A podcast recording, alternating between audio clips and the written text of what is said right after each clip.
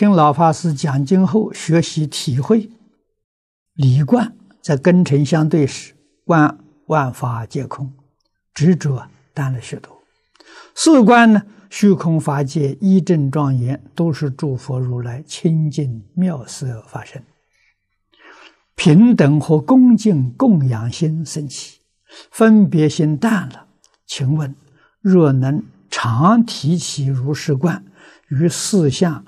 上见见理得理后啊，是否属于理一心不乱的境界？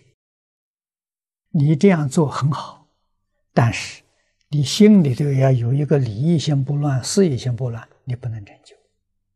为什么呢？你的心不真诚，你还有夹杂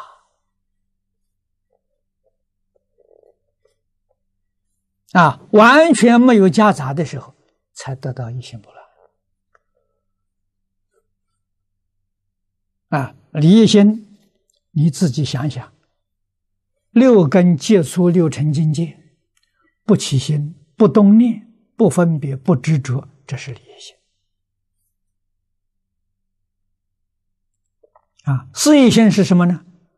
起心动念，还有分别，决定没有执着，那是事一心。啊，你从这两个方面，你去好好反省，你就知道了。